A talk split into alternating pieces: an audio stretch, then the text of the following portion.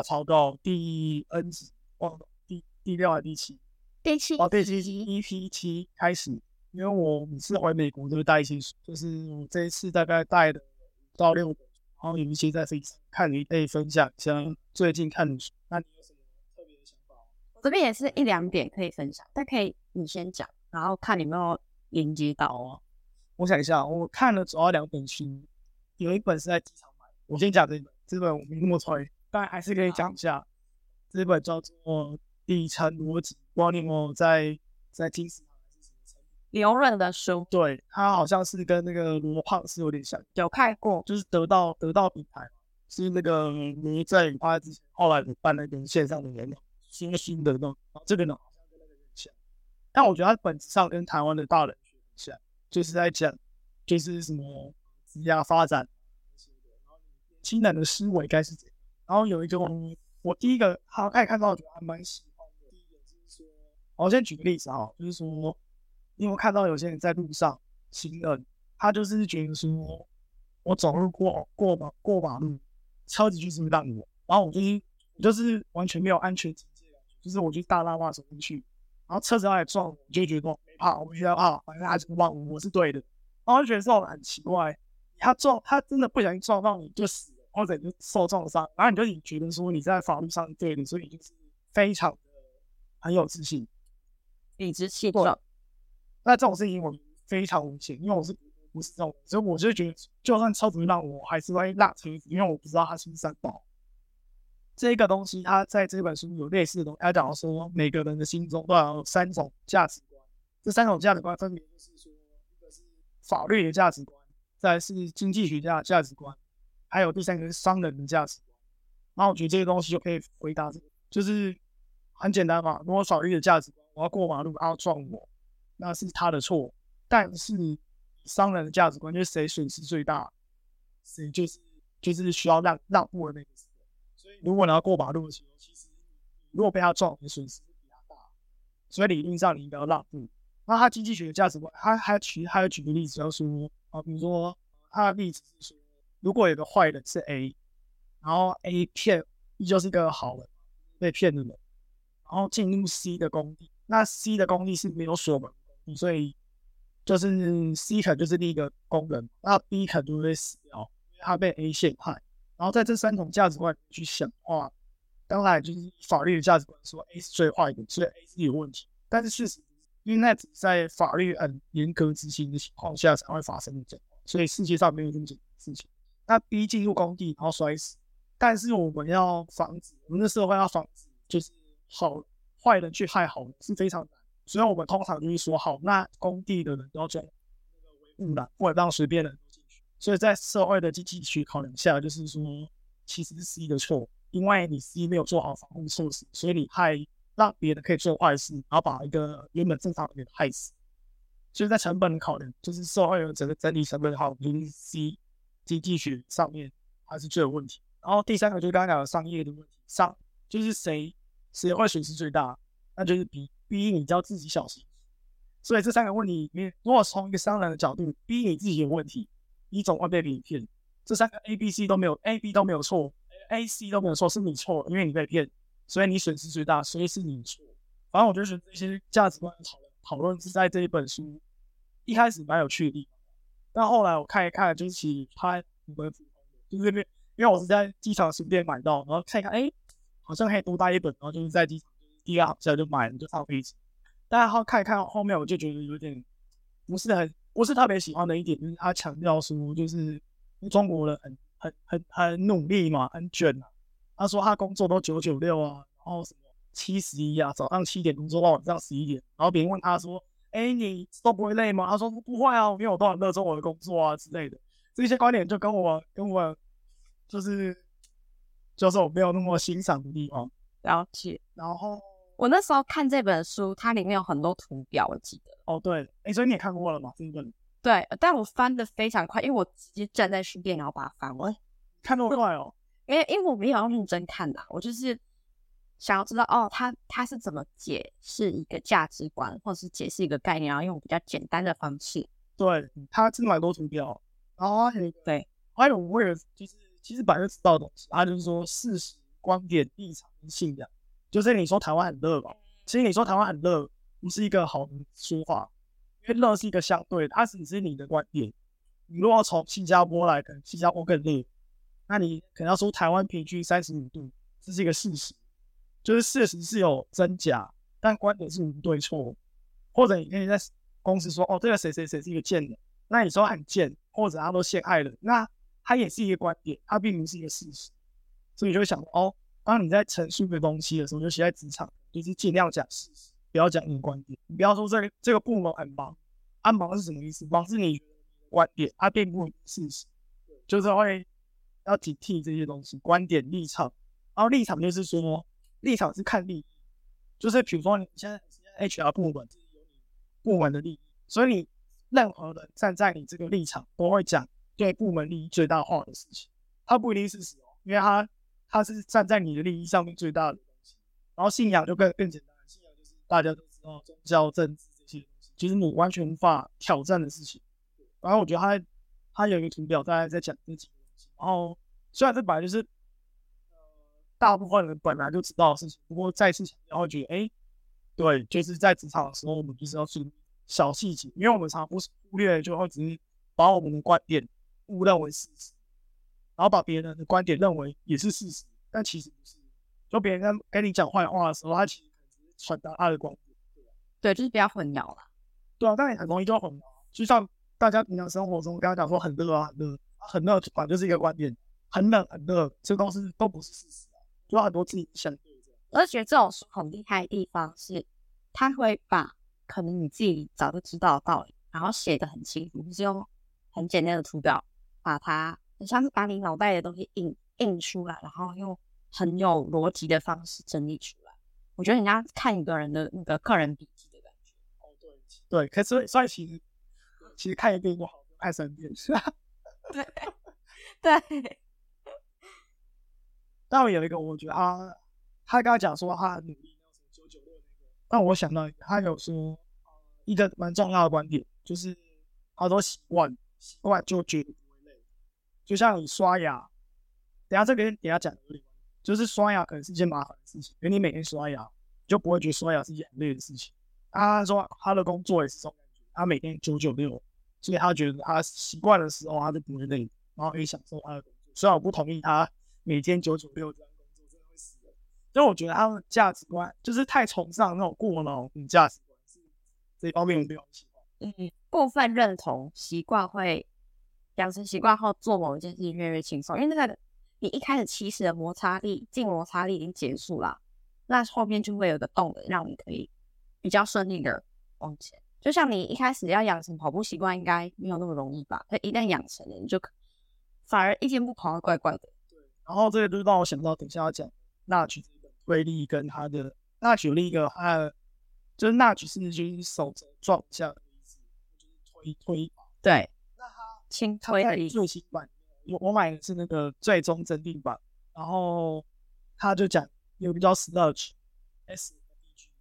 就是反过来主力，就是你公在公部门里面很多是主力，比如说你要办什么，好，你要申请一个奖学金，你要填超多文件，然后还要证明说哦你家里的背景是什么东西。但光你填完这些文件，你不想申请，所以它就是一个 sludge，就是让你不会去完成这件事情大错。所以他就这本书强调的，一个是推理，然后下一个主题，换你先分享一下。我的这个议题跟你的书比较没有关系，我只是想要分享我最近我上周就是跟一群女生一起出去玩，然后这群女生呢，只认识其中一个人，是我的高中同学。这个高中同学呢，我们有一些参加的其他女生，也有跟我同高中，是我不认识，或者是我的高中同学他的大学同学的朋友，我们是三号有一些很弱的连接，随性的揪了一个两天一夜去台中玩的一个行程。通常我对于这种团体的行程，我都会需要打很当地打很多预防针，因为我本身是放假就想要一个人在家耍自闭的人。任何团体行动对我来说，我都要三思，觉得说，嗯，我跟这群人在一起不会太累，我才会答应。反正总而言之，我就答应了。就我后来在跟他们相处的过程，就发现，哎，其实比我想象中的这么累，就是相处上可能因为同质性也是偏高，有一些共同的话题。然后我很久很久没有跟一群女生一起出去玩，后来就是觉得说，大家彼此其实基本上都上班的，彼此都内向，聚在一起的时候，那个能量其实还不错。然后就有我们那时候就有聊到说，其实工作之后要交朋友真的很难，因为你的你整个白天你就是跟你的同回到家，你可能是跟家人，要么就是跟自己相处，就这样而已。你基本除非你要刻意的去做一些社交，你不去有点刻意的去交朋友的话，基本上你是交不到朋友的状态。可能真的是需要类似一个像主揪的角色，就像你之前 N I 去教大家吃饭，要一个召集人，或者是。真的要有一种一个一个契机，才会让那个友谊又重新活络起来，不然基本上大家都是各过各。所以这群人算是你的新朋友圈，可以这么说吧。但因为比较像同温层的，同温层的同温层是这样吗？就是大部分有点像对，因为我认识一个，然后再认识他周边相关的人。如果你想要交朋友的话，可能会需要。自己真的额外腾出一段时间，或者是稍微要有意识的去交朋友。然后我觉得，之所以大家可以聊得这么开心，是因为我们比没有利益关系。同事就是真的很难，因为我们没有，我们不需要彼此都在不同领域啊，所以我们没有什么互相要嫉妒或是要比较的地方，完全就没有。就是一个上班族，一群很累的上班族，然后六日走一个非常耍废的行程，然后彼此聊聊生活，这样子的交流。这我不知道是因为亚洲工作太累了，而且我们比较没有那种什么 Friday night 的酒局，除非你要刻意酒。在美国是容易交朋友哦，我觉得偏难，因为台湾的这个 g e n e r 所以你其实要在台湾交朋友比较简单，说实在，对，因为像我自己这个州的人啊，美国人自己就是从小到大，像你有小学，他们有小学同学，就在这社区，所以他们就本身内建的。就有点像是说，香港人来台湾，他们要招台湾的朋友，也不是那么容易。根据我观察，对，因为台湾人有自己的朋友，他可能偶尔会揪一下你，那只是训练，他并不会是把他的很多重心放在你身上。所以我觉得用这种类比，就是可以很理解，就是说，哦，人家在我在美国，美国人不一定想跟我交朋友的背后原因，就是我在台湾的时候，本质上我也不需要特别去跟香港人，除非我对香港文化特别有兴趣。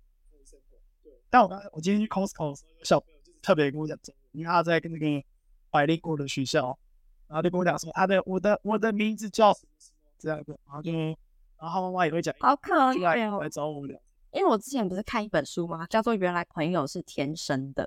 它其实就是一本讲说社交，他从各个实验的面下去切，说为什么这个 A 和 B 会成为朋友，然后 A 和 C 不会成为朋友。它它有各种维度，就是真的哦，就是它的结论，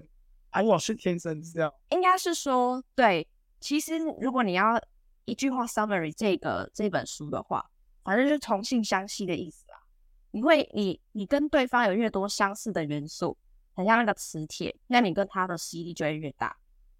那其中有一个我觉得很酷的观点是，你的社交模式跟对方的越像。你们越容易成为朋友。所谓的社交模式是，比如说我跟你都都是用传讯息，都是用打电话的社交默契，或者是说，呃，我跟你可能每周都会打一通电话，然后这个每一周会是我跟你固定的模式。当我跟你之间的这个呃 pattern 是越像的，我们就越可能维持长久的友谊。假设你是。嗯，所有的社交都是要打电话，但我所有的社交都是要 text，都是要讯息的话，我跟你可能就没办法建立这么长远的关系。所以他说，社交的模式也会影响友谊的长远程度，我觉得很有趣。这个模式也可以改，以前没有网络啊，写信，那它随着随着时代改变，他的每个人要习惯的社交模式会不，会不会这样？是没错。可是我我真的必须说，有些人是他很平常跟别人交流的时候。非常内向，可是你在跟他打讯息的时候，他的文字超活泼。你有遇过这种人吗？好像有，就是很多很强，就是内心戏更多。他可能其实本来就是，其实拿贴图超，然后在我的上来看得出来。对，就有这种类型的人啊。对，或者是有一些人是很喜欢用讲话的方式交流，像我其实有接电话恐惧症的人，我只要看我公司电话响起来，或者是我连我自己手机电话响起来，如果是陌生的号码，甚至有时候是不熟的朋友突然打给我，我都会想说天哪，他要干嘛？我都会被惊吓到，然后想，然后看着那个手机，想说我要接吗？哦，就是我都要做一个心理准备，然后才能够才能够接起电话。但其实好像蛮多人会这样，但是我打讯息有什么，就是我的内建天生就是可以打讯息，所以电话是我恐惧，但是讯息是没恐惧。比较但讯息会看，我觉得你有这样的人，讯息先先不要点开。对我可以先想一下我要怎么，就可以我缓冲啊，让我思考的时间比较久。对，就只是刚好就联想到是，我想到一个基本，就是他说内向者跟外向者交。好，假设你是内向子的话，就是要有一个外向者把你挖出来，然后你们就会变成，就是 需要，对对对，就是有一个人去拉另一个人，他的概念因为我小时候，比如说在教室里面，我都比较不是那种主动会去找同学讲话的人，我都是等别人来找我讲话，然后我才要跟他回回答他，然后变成朋友。我比较不是那种号有号召力，然后呃去叫大家一起干嘛，或者是去跟安静团体讲话那种人，因为我自己就是重安区。那我就觉得这就很像，其实一个组织是需要很多 NTBI 不同性格，需要有人去号召人物，也要去可以认真分享事情，去 follow 啊，对，去对去执行的人。所以不是很多公司都会需要 NTBI 的测试，是要就是我在 team 就是要完整的这几站很多群站，这样我们办事情才会比较顺利。啊，如果我们全部整个 team 都很内向，那就也是很不很不妙的一个 team。就是性质都一样，可是你遇到一些奇怪的事情，或者就是需要跟不同部门合作的时候，就会很麻烦，因为大家个性太像。哎，但是我刚好可以分享一个，是我们的确会在面试的时候，呃，去看说这个人选加这个团队，他能不能 fit 我们的氛围或是个性。像我们最近就有一个 case 是有一个非常内向的男生跟一个非常外向的男生，他们两个能力上其实差不多。那我们就在纠结说，到底要选谁？这个团体其实原本这个部门已经是偏外向了。那当初挣扎的原因是，你要不要 balance 一下，就是选一个内向的人，maybe 让这个部门的 diversity 可以更高。但后来又会担心这个内向的人，如果进来发现这边的人都非常 aggressive active 的状态，不知道他会不会觉得不太适应。虽然我觉得有时候在面试的时候，难免都会忍不住想要找同类，因为觉得说他进来他不会有任何适应的问题，什么样怎样，所以那个团队同时就是默默在无形中会越来越高。但我又必须要讲，用 MBTI 来当成面试的工具，不是一个好的工具。我在之前的公司，我们曾经有讨论过要不要用 MBTI 当成一个一个算是一个环节吧。后来我们决定放弃的原因，是因为我们觉得个性跟你的工作能力是两回事。有些人很内向，但工作能超强，或者是有些人超外向，但他就是很粗心大意。所以最后我们还是把个性这个因素拿掉。所以这算一个 checklist，它需要符合 HR 其实有，两就是我有，我们有，你说你要符合公司的价值观，这些价值观不是个性，是你有没有这些行为，你是不是可信赖的人，然后你遇到很难的环境的时候，你是不是会选择诚实，或者是呃，你会不会愿意不断优化流程去创新等等的，这些其实都是跟行为比较有关，跟你内外向啊，或者是你的性格比较没有那么强的关联。对，所以后来我还是觉得比较用 MBTI 去去筛选。所以比较主要还是组织文化的相似性。对你是不是 fit 这个 culture？然后所谓的文化，其实就是你会在什么情境下展现什么样的行为。但我觉得这个在面试中也很难知道，因为他就是他可以准备啊，他可以准备很好的故事。像我我之前很会面试啊，我每个面试问你就最创作的 故事哦，都已经想好了啊，就是都已经可以。我讲这个故事目的是要传达什么事情，都已经是 say 好。哦，那我要讲一个搞笑的，这完全有点题外话，是可是是一个老师跟我讲，就是台大的老师，他说就是台大到现在很多人爸爸就是教授，我说现在高中生要面试台大那种申请，刚爸爸肯定教授啊，干嘛？然后高中就可以有发表 paper 之类的，然后就要英文智能介绍。然后有一次他就是听到，就这个也是故事的，反正就是有一个高中生很厉害，进到那种面试的关卡，开开始英文英文智能介绍，然后讲他的履历有多棒，Dear professors，对你讲漂亮。然后有一个教授就问他说：“相信有鬼吗？”然后那个同学就吓到，他想说：“哎，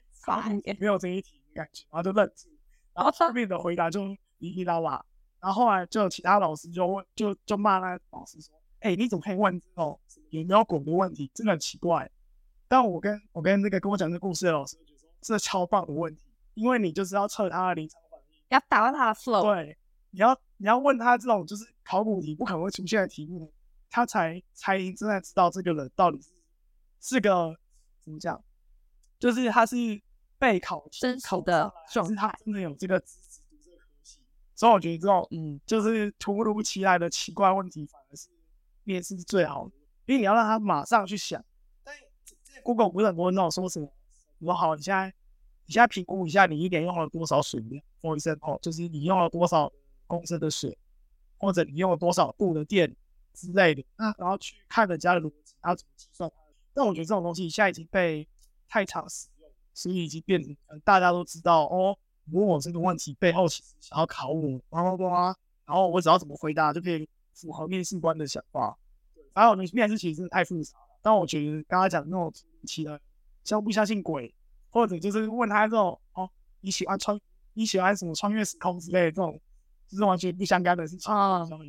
所以，我真的会觉得面试或者是找工作是七成靠实力，或者是靠准备，剩下三成就是缘分、机会这些东西。哦，然后我一个朋友很好笑，最近好像得到一个工作，然后他他换了很多工作，他现在就快三十岁，然后换一个工作，然后就很麻烦，履历就就离离离离在袜子。然后他说他去面试的时候，老板是天蝎座，他也是天蝎座，然后老板就说。是天蝎座，所以我可以知道你为什么换工作，然后就在录取了。对呀，这个就是很运气成分，就超好笑。但是因为那个他他是同样的星座，可以所以他可以理解为什么你要那么早换工作。但说明根本就完全没关系，这只是一个，然后我看你顺眼就好了之类的。对，那就是三成的部分。好啊，就我分享第二本书，叫做《规律》，你看过？但我要跟你讲这一本书的厉害一点。The Final Edition，就是他写说他叫做终极真定版，作者自己说的，就是你应该知道那叫什么？希腊神话里面不是有一个那个妖 Siren，就是有一个人他不是要出海唱歌了吗？会唱歌的那个会唱那个很很漂亮的歌，然后最后就把那个水手诱惑你吃掉的。然后他好像是那种尤里西斯这个人叫我忘记他名字，反正他就是叫他的船员把他绑铁链绑住嘛。然后绑在那个船上，他才不会听到那女妖的声音，嗯，去就跳下海，所以他最后都活下来。然后这个作者就是利用这个观点，就是说，然后然后破釜沉舟啊，这绝对是破釜。他就说这一版就是最终真谛，所以就是表示他不会有再有最后最后的新版。那作者自己使用的 snatch，啊，snatch 就是他自己自己给自己推力的东西，然后讲出来，然后呢把它做出来实践它，就不会跟他说再版很麻烦。他觉得再版不如写一本新书，所以他就说：“哦，我要把这本名字叫终极增订。”你要连名字都，这样他就不会帮自己再加一版。对对对，他叫除非写终极增订加一版，但应该根据作者的年纪或者他的这些状况，应该不太可能。然后作者是那个就是 H.R. Steller 是的诺贝尔经济学奖，然后跟那个就是他在芝加哥芝加哥的那个算经济系吧，还是商学，反正就是教那个新闻经济学。然后也跟那个丹尼尔康纳曼那系列的，就是哦，我应该看过蛮多这种书，反正我自己也蛮喜欢这些学问。我曾经有想过，如果就是其实没有出国的时候，可能去念这个硕士，就是行为经济学相关。真的？哎，我那时候就是查那个国外硕士的呃课程的 list，然后看到这一本。对对啊，我 他其实大概是到二零一零后才开始慢慢发展起来，就是这十。对，他其实解释了非常多问题，就比如说像刚才讲说，什么是阻碍摩擦力，就是其实很多人在讲摩擦力这件事情，我们要怎么怎么让一件摩擦力变小，然后要怎么让一个东西摩擦力变大。好，要举一个例子，就是说希特勒是一个选者，在德国那时候，那他怎么怎么投票呢？就是希特勒的票选票里面，他有一个 yes 跟 no，可是 yes 超大，yes 的圈圈是超大一个圈圈，然后 no 是超小一个圈圈，这真的哦，它里面图片有这个图片，所以大家去投票的时候，大部分很多人勾 yes，都不小心盖到因，为它就很大啊，啊，就是哎，好像好像要勾 yes，因为它设计那个视觉化，就是让你去做那种选择，就跟或者说，好，你一个可以通行这条路可以走，而你弄一个红色的标章，你就会觉得很奇怪，你的认知错误，一定要绿色的啊，因为我们大家觉得红色就是要什么要小心之类的，然后你就是它有很多设计的时候，你都要要注意这些东西，就是你的那个行为跟你的视觉，还有跟你刚刚讲的那些会不会造成摩擦力，都要去思考。然后有些有些公司啊也会利用这些东西来获利，像不知道你有没有租过 iRent，iRent 租车就是嗯，就是通常台北有台北都可以租。对，那它它有一种就是就是很多人都会选预设选项，就是我们在订阅什么东西的时候都会选预设选项。那我就发现 i r iRent 的租车其实不贵，它的原价算是蛮便宜，一百多块，可是它保险很贵，它保险可能就是一小时就五十块、六十，现在好像又涨价了之类的。所以它有一种误意，因为保险就是内建的啊，就是你在租车的时候就是想啊，我要保险，不然我就。所以大部分人都一定会买它的保险。所以利亚它它其实我觉得它的赚钱本质就是靠利亚保险赚更多，比它租车还。就像那个你买影音机、印表机，医疗机的本机很便宜，但是卡带就是一直一直要一直要 charge，所以很多公司它其实很多利用这种，就是你他觉得内建在里面，因为你在买只要买印表机，你一直买那个卡带嘛，那就会就会会去从中得到赚取他的公司，然后有像很多订阅制啊，就比如说订阅一些网络频道，纽约时报，订阅都很简单，一个订阅只要刷卡填一填就马上订阅了。退订超难，都找不到退订它的故意设计很复杂，然后你还要打电话跟他讲退订。如果只有网络没有写说就是不要你不要订还不行，你要打一通电话。那很很多人就不打电话，然后就觉得好麻烦，就不退订，然后继续被扣钱。他就是讲很多这种就是呃退订跟那个就是 sludge 这个东西卡会让你卡住，然后很多公其实公部门里面最多就是最多这个 sludge。然后你要怎么让它变简单？因为像我在美国去年，我今年啊，今年报报税，报税真的是超麻烦。好像美国的报税的那个网站的那个说明书就两百多页，从来没有人看得完，因为它它可能就是很复杂，美国税税法太复杂，而且每个州有不同的税，所以在每个州就要就是要符合要符合当地的税，然后去自己去填报。但是会有政府的人想要让它变简单。因为政府基本上就是要帮助人，可是会有利益团体，对啊，他应该收最多税，有利啊，但是利益团体就是报税单位，你说帮你报税的公司会计，他就大力反对这些公司故意 故意让它变复杂，也不是故意让它变，就是让它维持啊复杂，所以他才能赚钱。你退税的时候会把一些钱给那个就是公司的，对，反正真的很贱，就是就是有会会影响到人家利益，而这些利益团体他们又是。够游说政政策，所以他这个报税在美国就基本上应该会都是无问，因为政府可以很简单，他可以根本就是帮你帮你把税，因为政府都你资料，他就直接记得说去把你的资料全部列好。像台湾其实你资料都政府都帮你 capture 都都得到了，你只要确认确认你今今年收入是多少，那你是这个福利什么的，打勾打勾打勾，你可以签个名。就是美国应该要这样，美国应该也可以做到这样。但是就是影响到这些人是大人财路啊，所以他都没办法做的好。其实美国的报税就会非常多问题。然后还有还有一个很好笑，刚刚不是讲那个底层逻辑嘛，就是法律、商业、经济的冲突。哦，对啊，对啊。还有一个就是就是我们在订阅这种东西，好，比如说知道像订阅，刚刚讲随便一个就是报纸，线上电子包，订阅的时候你就知道。退订的时候是可以退订，只是你要打电话，知道的你都知道，你已经知道了。但是你还是会高估自己，你以为自己百分之八十的机会一一定可以退订，可是最后真的退订的统计下来，大概只有百分之三十。就是他这个公司也很贱，利用我们这个过过度自信，因为我们都觉得我们跟别人不一样，我们就觉得我们不会酗酒，我们只喝一点酒，我今天只喝一点点酒，我不会酗酒。但是你就是会酗酒的那个人，然后你你以为我一定可以顺利，就是假设它真的很复杂，我一定会顺利的慢慢慢慢把它看完。真的想退地，一定可以退地，可是你就中了这个公司的圈套，因为它的设计就是让你难到真的只有百分之三十可以成功，那你就以为自己是百分之八十，就是大家都那我真的觉得商人，伤的很邪恶。对啊，就是应该说太聪明了，会把这种机制操作到极致。就是你有没有听过过，好像是一个统计，就是什么超过一半的人都觉得自己比大家还要厉害，哦，百分之八十的人都觉得自己是，哦，只要薪水好了，只要薪水，百分之八十的人都觉得自己的薪水是超过百分之五十，就是过度自信，那不可能的事情。那大家大家大大家内心就会有这种，就是我应该是比，比如说我帅度应该是比别人百分之八十人都很帅，或者我的我的聪明程度比百分之八十都还像。呃，我比聪比百分之八十都还聪明之类的。然后对，之前就有一个研究是，也是一个课堂上的教授的实验，他在打教授在打同学期末成绩之前，他就给每一个人一张白纸，然后跟每个同学说：“来，你自己先预期你期末会拿几分，你排班排会排几。”然后每个人都写超前面，就觉得说我应该赢过其他人吧，我应该表现比别人好吧，就每个人的排名都是。有一种自我感觉良好，对啊，就是太太太超过，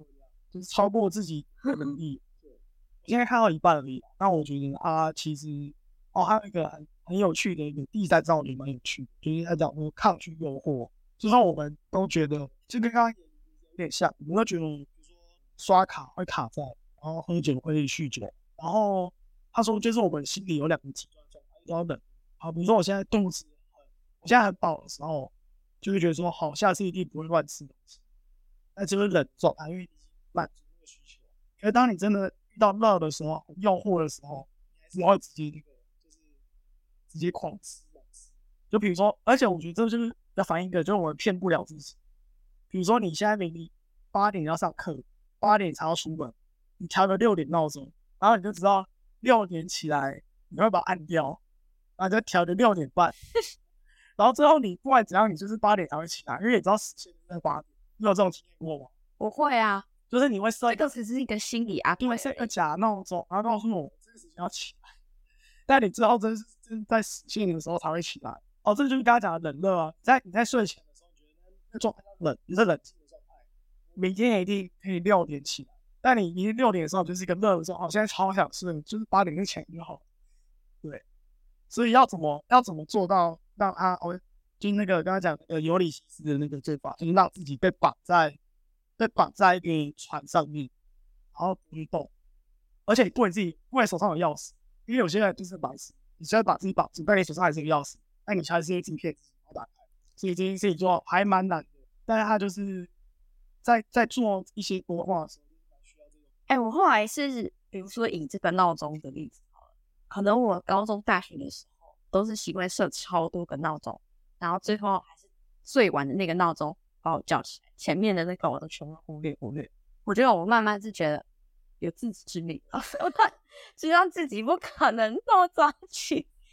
我就看那个研究说，其实你比如说你六点就开始响那个闹钟，是会从六点就开始让你的睡眠品质变得很差。那不如就是睡晚一点，就你就多睡半小时一个小时，你就以最晚的那个闹钟的。可能你就设前一两个就好了，这样就可以起来。所以我后来真的就这样，我现在闹钟就只有两，其实应该一个就好，你就知道那个时间到，然后你以后就知道闹钟响多少钱，因为你变成一个习惯，不然你就没就没救了。对，要控制自己，不要这样子求那个心理安安慰。因为我觉得你刚刚讲设好设十个闹钟，其他变成你刚刚讲反过来推力的反过来，变成我阻力，因为你就在莫名其妙的消耗一种时间成本，或者你睡眠品质成本。就会消耗它，所以后来就不消耗了。对，就觉得这个真要有自知之明，这个真的要，我也是花了多年，然后才慢慢认清自己不可能很早起，然后才调整这个设闹钟的模式。还蛮多这种例子的。那当然，我觉得他就是这个就是这个概念要怎么把它应用在，其实要应用在生活几乎各个层面有趣。因为他说很多国家，好比如说器官捐赠你是这样，你要不要填同意或不同意？不同的问法会让人做出不同的选择。那我觉得几乎，我觉得对看完这本书对我的收获是，我会意识到说，哦，原来有一些我勾的很顺利，或是我操作很顺利的这些流程，或者是让我很痛苦的某一些流程，其实它背后是有他想要达到的目的。有。我举个很生活的事，会想到它里面类似的东西，但我想到生活。好，比如说我们一个女生，你要不要跟我出去？她说好。然后你今天问她说，哎，那你要搭什么车？然后她想搭公车。然后讲讲讲，就是你要问更多 detail，她可能就会跟你出去。因为她说好，可能只是一个随便答应，但她最后不会出去。她就类似说，比方她这个背景因为说，她问一个你要不要投票，然后她说好，我要去投票。但说好不会投票的不一定真的会投票。然后就要多问几个问题，哎，那你投票那天你要几点出门？然后他就想讲，然后他就记一下，啊，你要不要记在你的行事历？他就记在行事历，他就真的会投票，就可以提高他的出现率。所以就是某几个发 o 和流程，让你的这也是摩擦力啊，让这个东西摩擦力变得更小，预期的事情反而更容易发生。嗯，蛮有趣。这个跟那个心理治疗的某一个流派，我忘记名字了，是像，就如果你是一个忧郁症的患者。你可能完全没有任何心情去社交或是出门，心理咨商师就会跟你聊说，哇，那你每天起床做什么？然后就 break down 他非常低调的细节，然后最后是引导他，比如说出门浇个花，或者是呃去超商买一个东西等等的，他就真的可以透过很细致的那个行程的分享，然后去引导他去做出一些不一样的改变。如果你只是跟他说，你呃你根据症患者说，哦。呃，你请你每周礼拜六早上要出门走一走，他根本就出不去。对，你要刷牙，你要把它卡关的那个点找出来，然后帮它稍微转变一下下，他才有办法做到。突然想到一个街街区这一本后面，就是在吃药的时候，他跟他特别讲到，就是吃药的话，一天吃一次，一天吃两次就相对比较困难。然后有一种药就是超级痛苦，就是避就是避孕药，好像要先吃两连续吃那个要先吃，在他这边的他里面吃个这种避孕药吃三周，先吃三周之后停一周，但这样很复杂，因为你吃连续吃三周，你会养成习惯没问题，那第四周要停掉，然后会变得哎，你可能忘记忘记停掉，或者就是见，所以这边有聪明的解法，就是四周都连续给吃一颗。但第四周吃的那一个是安慰剂，一样让他让人去吃，但你吃的东西就是只是让他吃假，但他就会习，因为他照着习惯去做，然后就会变成这样。所以他就是很多设计思考都是弄这种，让你在原本有的习惯上面，然后只要改变一个一小东西，然后你根本感觉不出差异，就可以做到你要的事情。就像开车，或者他的提示很简单，说开车的时候如果没系安全带，他就是亮一个红红。然后你觉得很奇怪，就会把它哦弄掉，所以就会把或者你手刹车拉起来的时候，开车就哔哔，它就马上。对，它就是这种很明确的提示，对，它就可以改变你的流程，然后也可以让你变得更安全。所以我觉得他讲，因为他这本书好像是几年出版，然后他说中间十年就是世界改变，他是 Kobe 二零五年才更新版，然后他就看到他以前多同志婚姻的一些，现在都已经就是差别很大。因为他可能是说利用这个什么让同志婚姻的法律被利用这些方法去一步步说服你，然后就发现这个世界上已经大部分那很感动哎，就是以作者的角度来说，他会验证他自己的这个论点，在十年的时间，因为他第一个作者对叫做桑斯滕，他是杂讯的作者，就是杂讯是丹尼尔康那个桑斯滕，然后这桑斯滕是那个奥巴马。的，那个一个，反正一个，反正就什么科学博物馆之类的，科学什么委员会之类的，科学行为相关委员会可以改变。所以他这个作者就是他把他的观念，然后结合他的政策，哦其实蛮有趣的。他就是真讲，因为刚好生活在美国，所以看到他美国的很多东西。先跟他讲说报税啊，还有一些通关，就是美国安检超麻烦，因为从九一之后，就是美国安检，所以才要什么两个小时要到机场干嘛。那就是因为，就是它里面很多很多反复的东西，然后根本没有一些需求，但就是为了以前一些为了以前九事情，然后来帮他加很多新的新的主力，然后让它变得更麻烦。但现在已经过了那个时代，所以我要怎么让主力变得更？我觉得我应该要再去看一次这个，看最新最新版很有趣。我是很多年前看的，你表示看第一版更厉害。我忘记是第几版了，但是是旧的。那最后我想要分享一个，呃，跟刚刚无关的，只是我最近的观察是，因为我最近比较少写，我通常可能平常的频率会是一个月写两到三篇或四篇，然后现在变成最近三个月都是一个月只有出一篇而已。你说的是其实你网字的意思吗？你刚讲日记。对，然后后来我就觉得，其实以我自己的状态为例的话，比较少在。社群体上发布任何的消息，反而表示呼吸过得很充实。同意啊，非常。我会觉得你可能永远都不会知道别人真实的状态长怎样，因为别人过得很好的时候，他根本就不会发文，他根本就不会有任何动态，他就过很爽，在他的真实生活里面，他那边一直在晒照片或什么的，我觉得那个就只是闪光点。就比如说我会 po 文或者怎样，那都是大都是那些比较美好的时刻，我特别想要记录的时刻。跟我真实的生活可能是不一样的。我平常就在上班，我平常都在干嘛？然后我前阵子才发现，就是比较不熟的朋友私信我说：“哈，原来我有在上班。”一直以为 我都在我在什么创业、做专案什么之类。我就说：“呃，可能是因为我都在播一些就跟工作无关的东西，所以会让人这样的错觉。”说没有，我还是很认真在工作。我觉得很好笑，因为像我妈，她也没有，她有 Facebook，但她也没有在过问，但她过得很充实啊。就是老人们，他们根本都没有在，都已经财富自由了。我阿妈也是超开心对，他们根本没跟没跟你 po 文，没在跟你告诉我在干嘛。对，真的哎，所以我真的觉得不要相信任何的那个社群媒体的任任何的曝光，那真的是一个片刻，不一定是假的。但那个只是短暂的那个时期，不代表这个人一直都处于那个状态。我上次回台湾然后有跟我讲，就是明星吧，刘德华之类，就六十几岁才这么帅，相对的他一定非常的容貌焦。你想过，就是你说刘德华、古天乐他们，或或者林志颖，我不知道你点，只是我说很多六十几岁梁朝伟，他们那个年纪的还可以脸长得那么帅，一定是打了很多医美，绝对有打医美的。应该可以这样讲，因为你才维持这样，他没有没有老化的形态，那我觉得很恐怖，因为你没有自然的老化，因为你脸或者你的身材要维持很好身材，不能是太胖，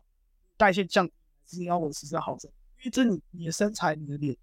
就是你的上帝，他的工作就是维持这些，虽然他外表看起来很好，跟你这很像，但我觉得他背后应该很辛苦很痛苦，不知道是不痛苦，但我自己感觉如果我是。不能让岁月在我脸上留下痕迹，不然我就赚不到钱类，我觉得太恐怖。所以这些的受到这些付出，因容貌焦虑非常严重。就比如说我现在说哦，这边有皱纹，你要把它干嘛干嘛，什么肉毒杆菌打一打，电拉皮，赚对呀，可怜哎，因为他们是用他们比如说三十岁的肉体在赚钱，所以尽管时间已经过了三十年之后，他没办法接纳六十岁自己真实的状态。必须要强迫自己一直保持在那个三十岁的肉体状态，不接纳自己。我不知道他们有接纳自己，但我觉得以商业模式来讲，就是他们的商业模式就是一个我跟他讲，必须要维持他的商品质、品质稳定，那真的非常辛苦，至少是一般人应该做不到的。不过我觉得，真的让我想到有一些明星，他们很他们就在最红的时候就隐退，撞到一大波，然后就结束。因为他就要做他，他剩下的人，他做自己真实的状态。有些就是死不退休的那种，哎，赚不够。我我知道这是什么心态，就像那个火影忍者，不是还有那个什么，呃，儿子的哦，富人传还是什么人传？根本不需要好吗？就是你可以好好的让民用走出他，演完他们的故事就好，不需要他们的后代。对。我就觉得这种舍不得放手的这个心态，但是每个人都很不一样。我们现在因为有些人就是潇洒，就像魔戒一样，得到得到之前都觉得你抗拒，得到之后就无法抗拒之类的。当然就舍不得戒断。对，我利用刚才讲的，你就这种心态，就是破釜沉舟的心态，然后跟大家讲，宣告世人，就不做了。对呀、就潇洒一点不是很好吗？就像我，比如说我们公司也有那种呃工作在我们公司工作二十几年的老员工，然后在谈退休的时候，就会有两种完全不同的态度。一种就是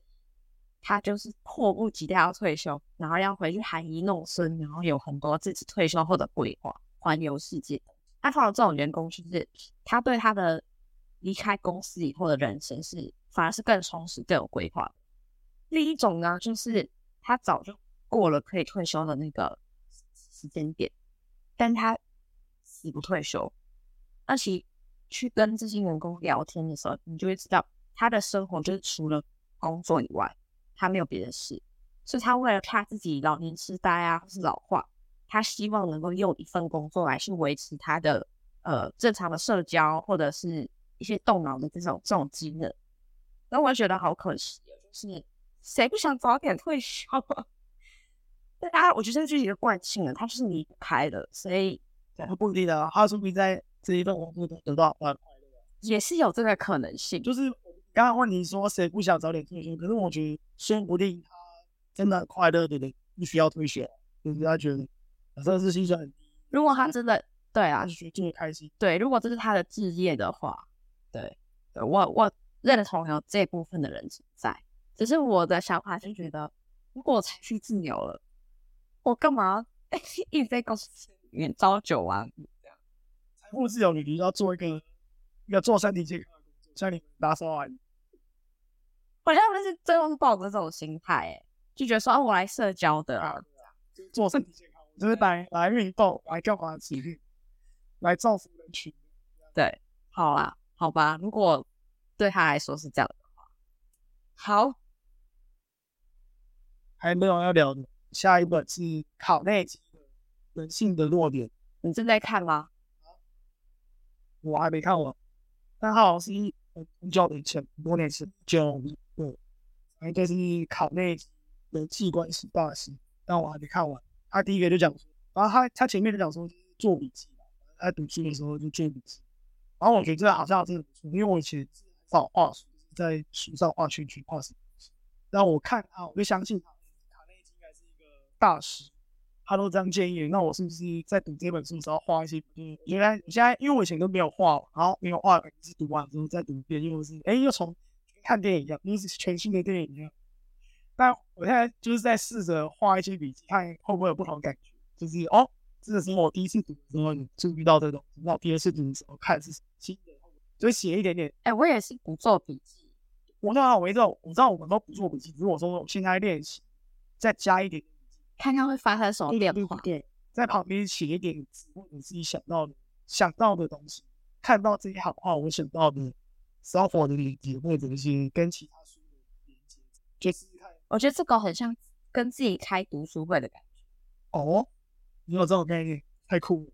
我没想过。对啊，就是对，因为有时候我看完看完一个书，或是看正在看到某一个段落的时候，我就突然很想分享给别人说：“哎，你觉得这个怎么样？或者是怎么看？”然后我有想到什么事情，我就有一个想要分享的 moment。对，可是因为我是一个人在读嘛，所以有时候那个 moment 就是兴奋完过了以后，我又懒得再去分享。可是其实我在一本书里面，那个兴奋感是呃断断续续的一直就是有时候沉下去，然后说：“哦，看到这边好有趣，好有趣。”对这个兴奋波，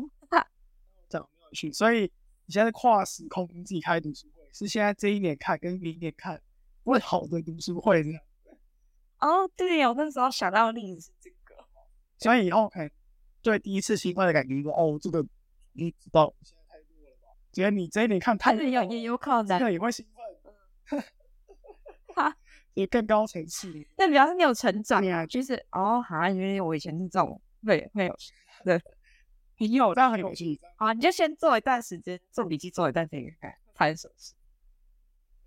我接下来想要看的书是那个《如何改变一个人》，你有分享？有听过？还没，好像还没分享，因为我还没看。谁写的？对，嗯，忘记作者是谁。你知道为什么我想看这本书吗？曾经是我在呃我去朋友家玩，然后桌上就叠了一本一一叠书，然后其中我就是翻，然后有好几本是我都很有兴趣，我就把它拍在我的手这样。然后每隔段时间，然后我逛书店的时候，我都去拍那个书的封面。然后每我可能每个月我就去上，不太买书，就每个月就会上图书馆，就是划一下，哎，我手机有拍哪些书封，我就去把它写下来看。对，然后目前正在看的是那个啊，参与摩托车维修的音乐。嗯？真的也，嗯，我看了，我差不多看到一半，然后觉得很不错。对，因为他写风景就是非常厉害，写他在骑摩托车过程，我觉得能够把风景和心流、意识流结合的很好的作者都很不简单。他一边写风景，然后一边写他现在脑袋想到的事情或者他的回忆等等的，然后这样子的交织，是我觉得看得很过瘾。我要想到你说改变一个人，一个就是跟我最近看那个历史网新的剧有点像。他感他感觉这一本都在讨论，好像也不这样讲。他他其实是在讨论一个我们要怎么，他比较像是改变自己的想法，目的是改变别人。因为我们只能改变自己的想法，基本上我们也是这样。但是我们要说服别人的时候，就是我们要，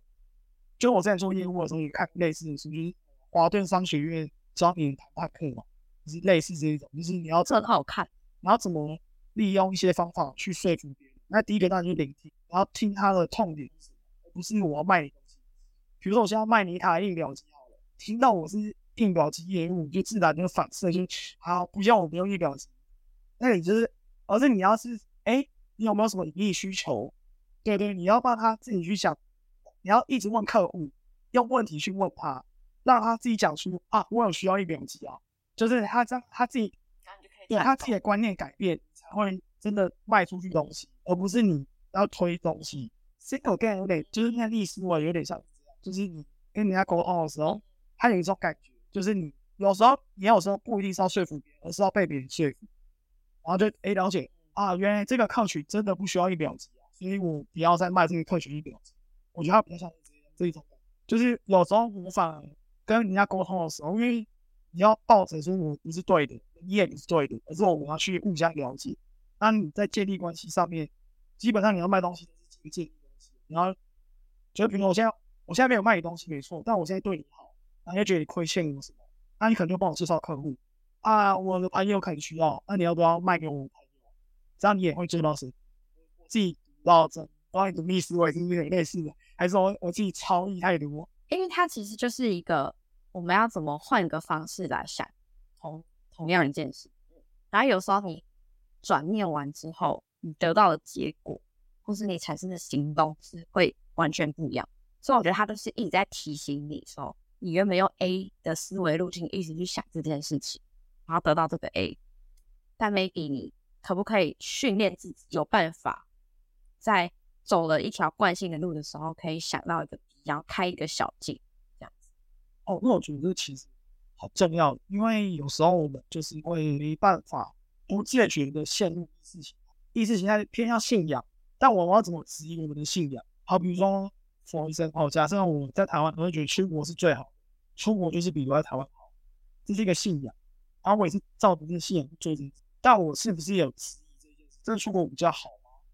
就是其实要抱着这种质疑这个信仰概念。然后你要同时拥有两个观点，你有办法反驳自己，同时拥有两个观点的人，才有办法拥有一个观点。好像有这种话，应该知道这句话，就是你要，因为你要有 A、B，你才会知道哦，原来有 A，或是有 B。对，因为你要知道人家会怎么反驳，然后你两个观点都能够完全了解的时候，你才真的说好，我拥有这个观点，我觉得 A 这个观点是比较好。它其实某种程度会加深信，但我可能在质疑信仰的时候会推翻你。哦，其实 B 真的比较我我以前的错，但这总比完全的信仰 A 来的好，是就是对要个总比没有死，会让你重新去。因为如果你只是选 A 选择的话，其实你是没有选择的，因为你就 only 只有它，等于是没有选择的状态。所以我觉得这本书在讲的就是要怎么样在惯性思维开始要 autopilot 的那个起始点的时候，你要先暂停一下，然后在你的脑袋先 reset，然后去看说，哎，maybe 有 B、C 这种。我觉得他这本书在讲这，但是很难诶。还有我知道他举了很多例子，可是我自己在读的时候会觉得，哇，这个是做起来好难。对于一个你已经被内建可能价值信仰都已经被建构好的人来说，一个观点，就是不要相信自己。就是他是现在相信自己是一件事情，但不要相信自己也是一件很重要的事情。就是你的信念很多都是错，嗯，也不是说错的，就是它是可以沟通的。嗯应该说要勇敢质疑，对，要勇敢质疑自己觉得理所当然的任何的想法。对，然后这个是要有意识练习。对我觉得这个很需要，就是植入在企业，不然大家就会一直在拉在 autopilot 的工作，或者是做所有事，很需要一个集体暂停的那个 按钮。好像有种说法是说，啊，类似像像刚刚讲的 autopilot 这件事情，其实比懒惰还更严重，因为懒惰可能不做事就偷懒，但你 autopilot 是做的不好的事情，会不好，就他没有效率，对他可能不不是你。企业最好的方向去走，不如不要做。有时候就是，对我忘记那句话是什么，但我觉得它是这个概念，就是有时候当你在自动驾驶的时候，它其实不一定朝向一个。对啊，这个所以逆思维它是以个人的角度嘛，它就是讲自己要怎么 reset 一个事。我只是觉得，如果你是在一个团体里面，公司、学校，一整个团体也要有一个 reset 的机制，不然会大家就你知道 wonder lost，不知道自己在游荡到哪很可怕。然后一直大家都很累啊，那瞎忙，恐怖。然后我自己想要尝试，因为我最近发了两篇论文，这几点，然后想要，我想要尝试看看自己录，但我觉得有点难度，就是我要弄，你知道录 podcast 对，然后影讲我的论文，可以啊，我是要把讲很简单，就是把我的论文讲的很简单，是啊，就是它是一个 scientific communication，然后怎么把你的论文讲的你阿妈都听得懂。然后我想要做这个尝试，但我现在还没有。可以啊，就少单集啊，然后一个一个慢慢简单的讲。哦，可以。好，哎，你你有听过言之有物吗？言哦，知道的言？我觉得他们做的很棒，哎，他有出息耶。啊，一开始是社群媒体，然后他就是访问科学家。我觉得那些小编或是说采访记者很厉害，都可以把很难的在中研院等级做的研究。尽可能的科普化，好，你可以试试看这个文配置，好，学术变成白话文版本，然后以后收以后收一些学生那边请听我这个 podcast 来上一堂，哈，可以可以，哎，这个是很好的练习，好，你之后可以试试看。好的，那我们就今天就录到这边哦，这这一七的听众，好，第七集，下次见了，好，拜拜。